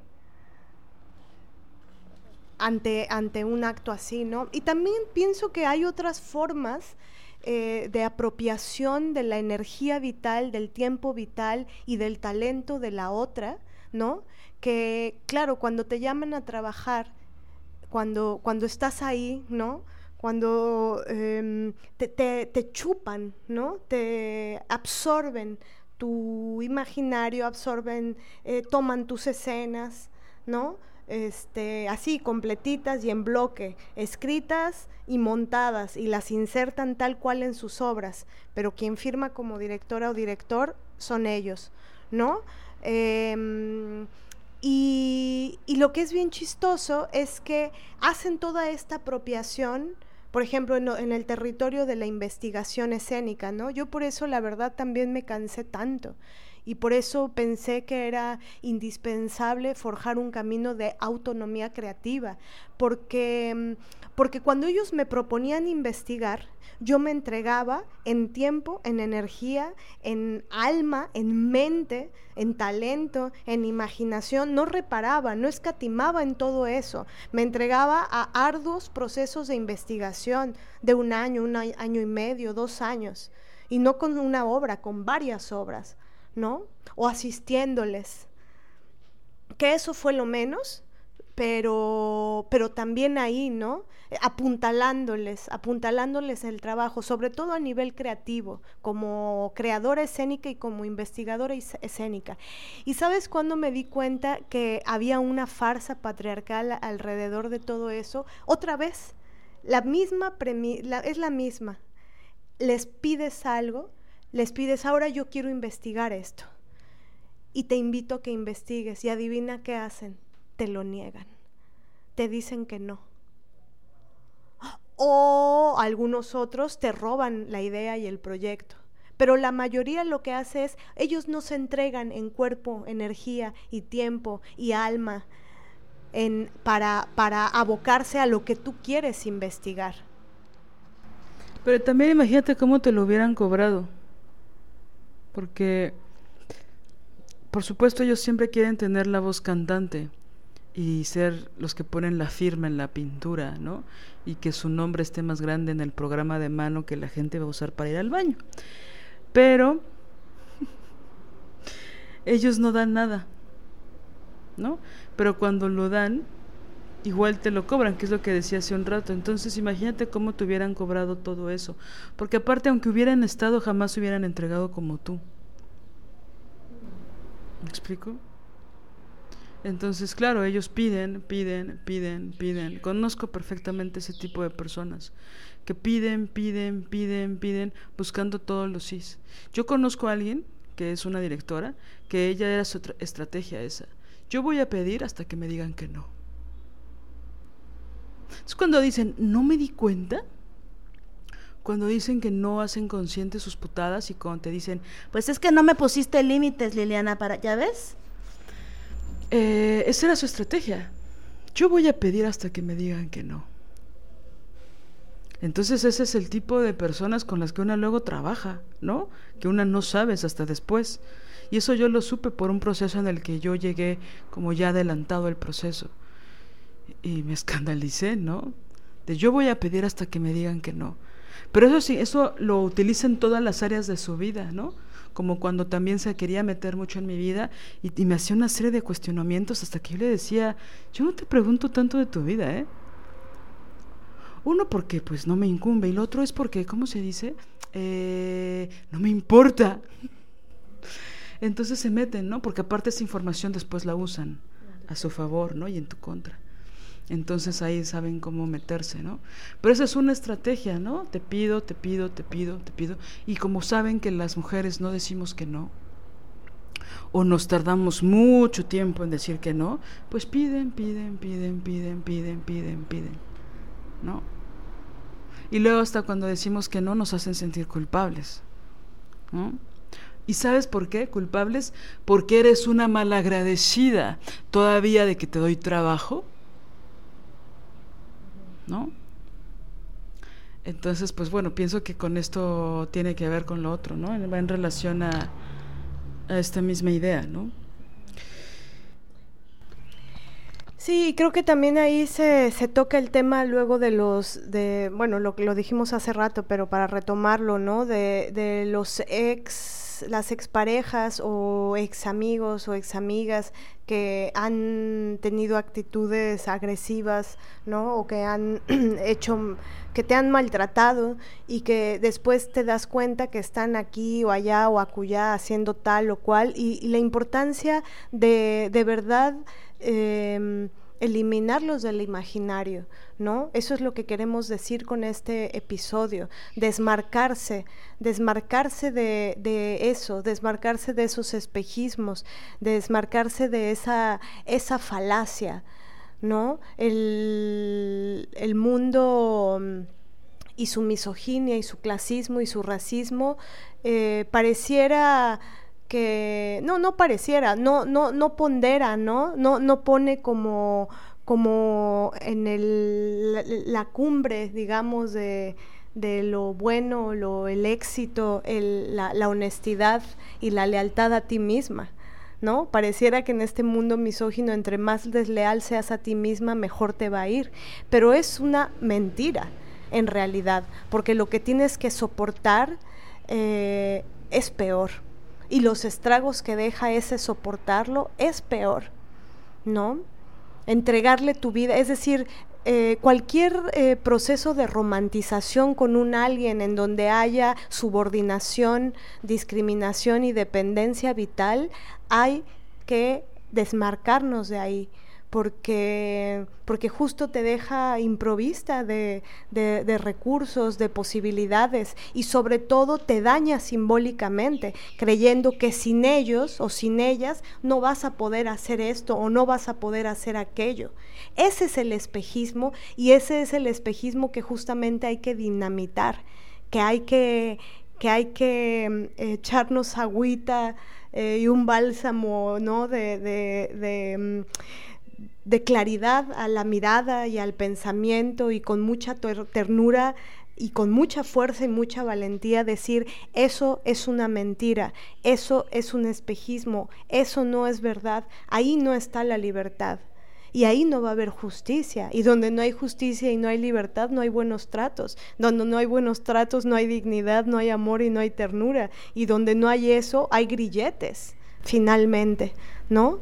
Sonríe aunque te maltrate. ¿Cómo ves? Porque soy quien te contrato. Pues no. Y también pienso que esta, mm, esta salida de estos eh, espacios con estas personas y principalmente estos pensamientos que nos embargan, luego cuando los miramos a distancia o cuando tenemos ese ese momento de conciencia en el que nos volvemos frías ante lo que sentimos, pero un poco más racionales de lo común, porque somos mujeres racionales. También podemos darnos cuenta de que esos supuestos universos en los que habitamos en realidad son burbujas muy pequeñas que también pueden colapsar en el momento en que decimos hasta aquí basta. Y después se pueden construir otros mundos y otros universos donde no necesariamente tenemos que depender de, de esas personas. Es decir, una va construyendo, ¿no? Con, con mucha gente o con gente o con poca gente pero muy cercana y, empiezas a construir y a soñar y después empiezas a trabajar y a lograr cosas y de repente cosas sustanciales en las que tú crees ya no empiezan a empatar y una tiene que irse. Y aunque una piense que el mundo se vino abajo, la verdad es que no, el sol sigue saliendo. O sea, no quiero, no quiero ser para nada cínica, todo lo contrario, sino a veces una piensa que el mundo ya se detuvo y la verdad es que el mundo sigue, ¿no? Y así como lo hemos dicho otras veces, hay otro día más para, para comenzar, para retomar, para ir, ¿no? Es doloroso, sí. Se necesita mucho trabajo, sí. Es complicado, sí. Pero también las recompensas son en esa misma magnitud. La intención es la tranquilidad, la intención es buscar que sea lo más cercano a lo que siempre deseamos, ¿no? Y hay espacios donde probablemente comenzaron muy bellos, con mucha ternura, con mucho respeto, incluso con mucha admiración, pero después empieza a haber eh, ciertas actitudes, ciertas acciones, ciertas traiciones, ciertas acciones que tienen muchísimos estragos, que tienen consecuencias y que uno tiene que actuar en el sentido de de una misma, de que esto muchas veces pensamos que tenemos que hacerlo por los otros y para los otros, pero en principio lo hacemos para nosotras. Entonces, si el cuerpo se está revelando ante el escape, ante escapar, ante huir, ante irnos, ¿por qué no hacerle caso, no? Si ya pudimos construir un universo, podemos construir otro. Es lo que queremos decirles, ¿no? Porque, pues sí, luego una así, la verdad es que nos ahogamos en un vaso de agua. Y requiere a veces mover un par de cosas para cambiar fundamentalmente otras que nos hacen mucho daño. Y creo que tendemos tanto a acomodarnos en la incomodidad que perdemos de vista que ya todo sigue siendo incómodo. Pero incómodo en, en lugares muy sustanciales, ¿no? No es que seamos eh, jarritos de tlaquepaque, ¿no? No sé esto cómo lo entiendan mis amigas de Australia, pero... pero no es que seamos de una fragilidad inaudita. No, el problema es que aguantamos mucho porque somos muy fuertes. Pero esta fortaleza, en lugar de utilizarla para defendernos, la usamos para aguantar y aguantar y aguantar y aguantar. Hasta que ya no podemos más. Esa es una canción de Liliana Felipe, perdón. Hoy le he mencionado mucho, ¿eh? Donde quiera que estés, toca ya. Bueno, pero es verdad, aguantamos y aguantamos y aguantamos y pensamos que no tenemos fuerza porque aguantamos y aguantamos, pero sí tenemos mucha fuerza. Basta reconocerla, reconciliarnos con ella, decir, esta también soy. Y podemos construir en otros lugares con otras personas. Sí, se puede. Sí se puede, la única que necesitamos es a una misma. Sí, creer eh, en nosotras con ferocidad, ¿no? Y justo creo que el engranaje eh, capitalista y el engranaje racista y el engranaje misógino y el, el engranaje de las estructuras, de los sistemas, del, de los mecanismos de cómo hacer tal o cual cosa o cómo lograr tal o cual otra, eh, esos engranajes están diseñados para que, para que sea totalmente vertical el asunto, para que los saberes de cómo es este engranaje los tengan los de arriba, los que firman como directores, como directoras, ¿no? Como dramaturgos, los que, los productores generales, ¿no? Eh, entonces, el, el, una vez alguien en una clase dijo algo brutal, decía, las actrices y los eh, actores son lo de menos decía, son el último eslabón de la cadena productiva del teatro. Hay muchos y todos tienen hambre. ¿No? Y yo decía, qué brutalidad. O sea, aparte con mucho desprecio eh, escuchaba a esta persona decir esto, ¿no? Y, justo como saben eso, como, como saben em, que hay una necesidad, y en efecto, ¿qué es lo que pasa? Esta cosa de la superespecialización, ¿no? Y que esta especialización solo la tienen algunos. Pero ¿por qué solo la tienen algunos? Porque como ese otro director de teatro que fue mi maestro en la ENAD que me decía, las mujeres no saben dirigir. Imagínate que en la escuela de teatro te estén diciendo las mujeres no saben dirigir porque las mujeres son caóticas, porque los hombres se saben concentrar en un solo punto. Esa era la enseñanza, pero no solo la enseñanza, el mandato misógino. Entonces, estás en la escuela, ¿no? Eh, eh, eh, siendo jovencita y, pensando entonces, ah, entonces no, no podemos, este grupo de mujeres, que aparte siempre somos más mujeres en las, los salones de teatro, ¿no?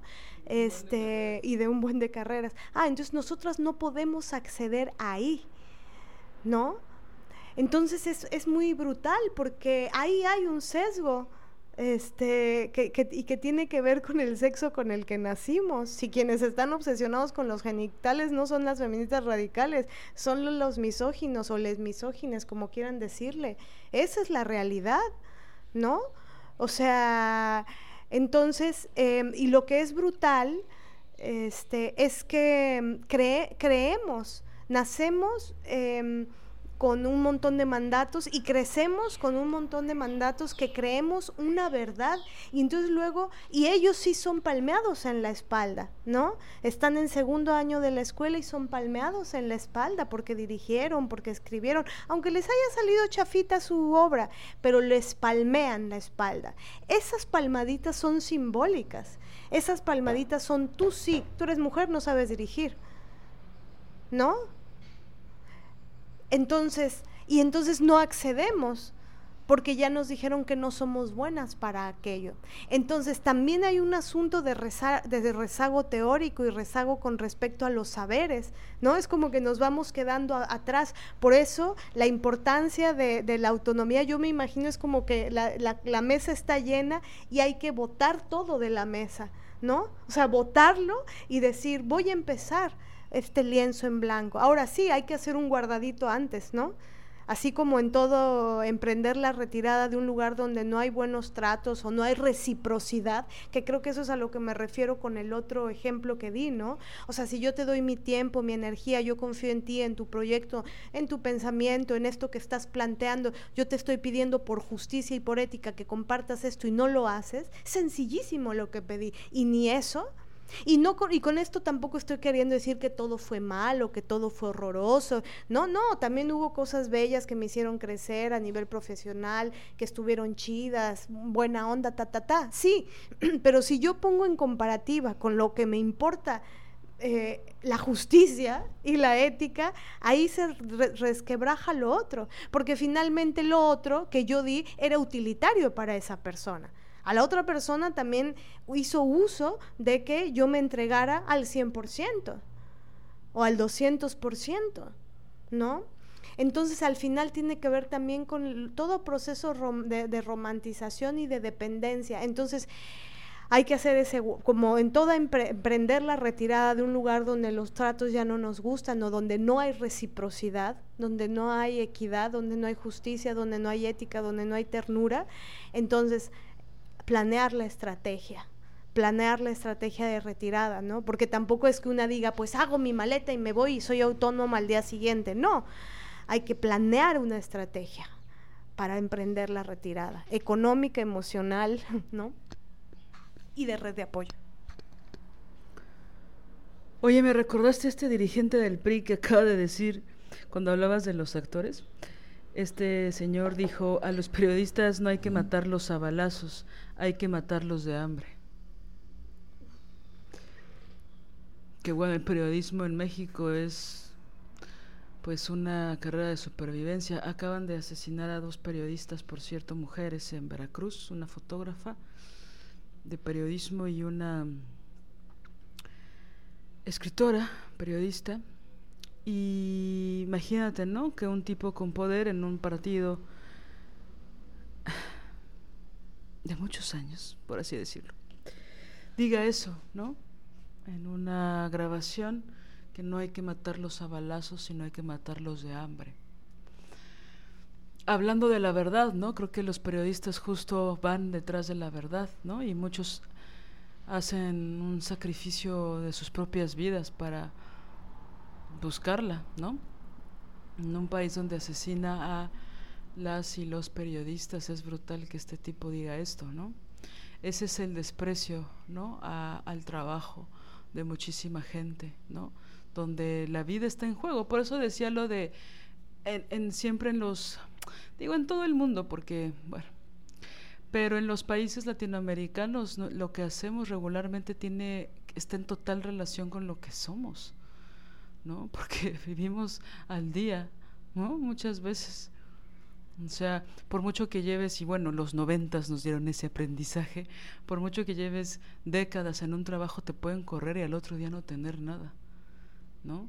Ni tener suerte si te liquidaron con, con todas las de la ley, ¿no? Y ahora ya ni eso, porque ya todos los contratos son de un mes, o de tres meses, o de seis meses, cuando mucho.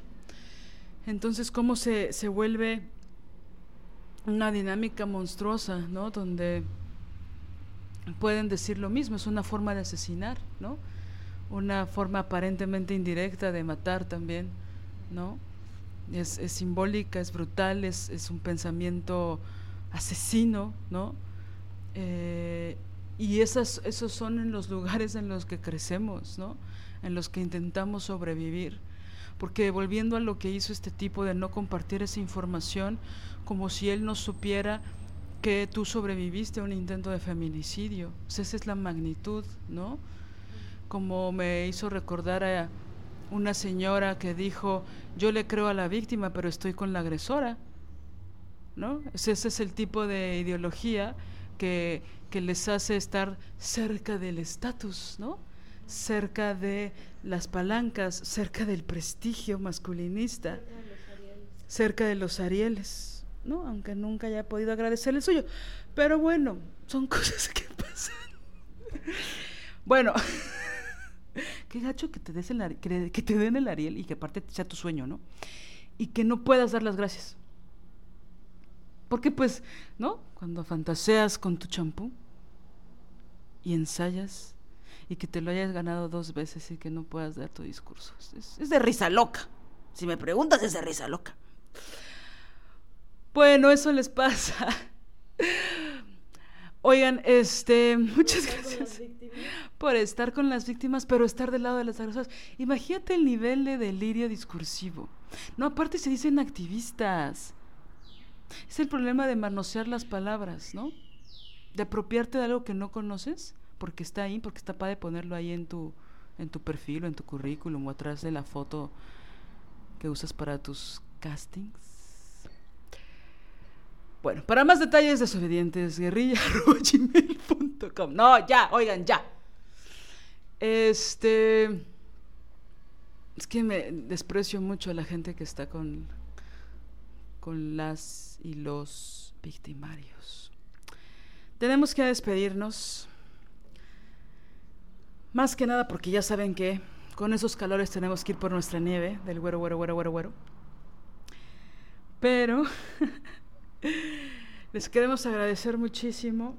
Eh, recibimos muchísimos saludos retroactivos para la maestra Marianela Villa.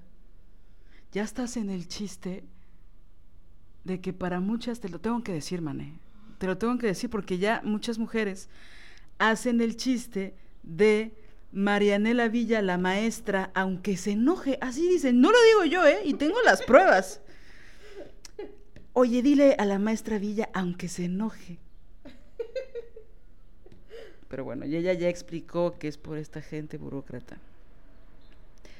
Pero eh, le quiero mandar muchos saludos a este Ecuador Ah, bueno, por supuesto, aparte de Mónica y por supuesto aparte de Vero, porque no crean que son nuestras únicas amigas ecuatorianas, ¿eh?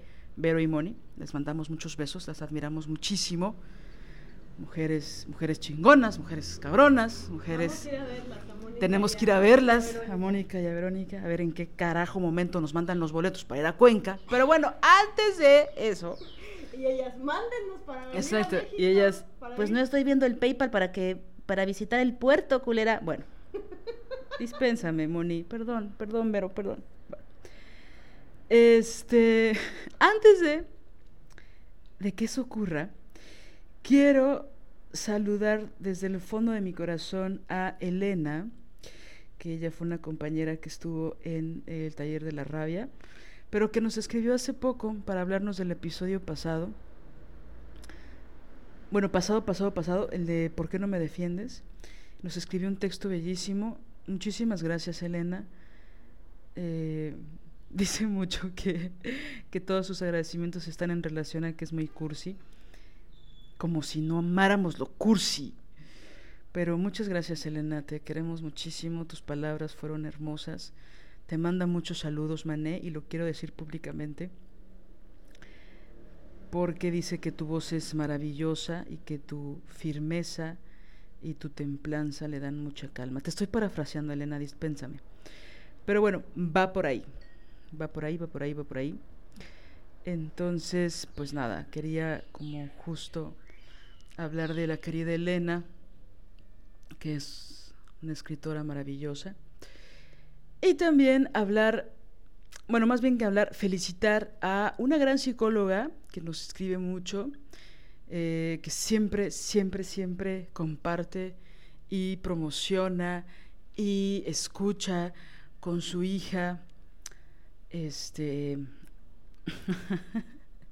nuestro podcast y es a la gran Rocío M. Boisselé, voy a decir, aunque bueno, Boiselier también voy a decir. Eh, muchas gracias Rocío porque fue su cumpleaños y siempre nos manda textos muy bellos, nos escribe muchísimo.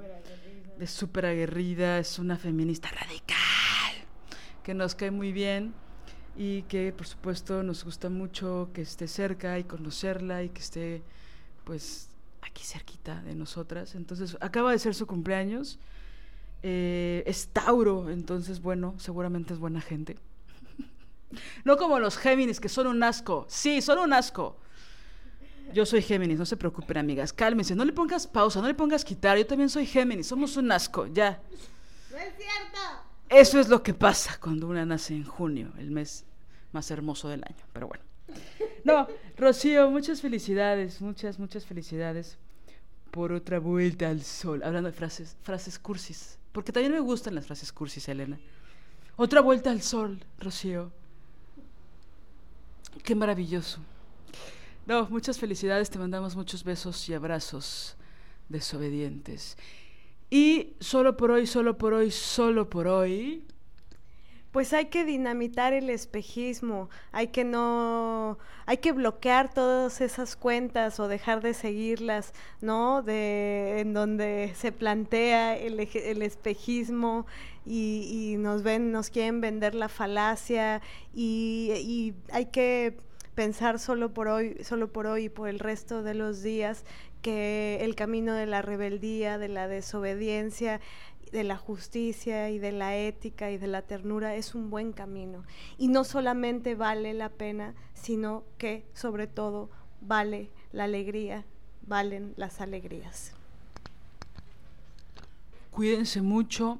Oigan, ¿ya vieron que traemos un desmadre con que dijimos, dijimos, diji- dijimos, con que dijimos que solo los martes, luego dijimos que cada 15 días, luego que la próxima semana sí, pero no hemos parado de grabar. Bueno, Desobediente. desobediencia. Vamos a seguir así, ¿no? Pues dispénsenos, pero seguiremos grabando, seguiremos compartiendo. Síganos escribiendo, por favor, leemos todos los mensajes. Muchísimas, muchísimas gracias. Y cuídense mucho. Chao. Chao, chao. Si deseas apoyar este proyecto, puedes hacerlo en nuestra cuenta de PayPal desobedientesguerrilla.gmail.com. Cualquier aportación es bienvenida. Música original de Alina Maldonado, diseño original de Ori Jane.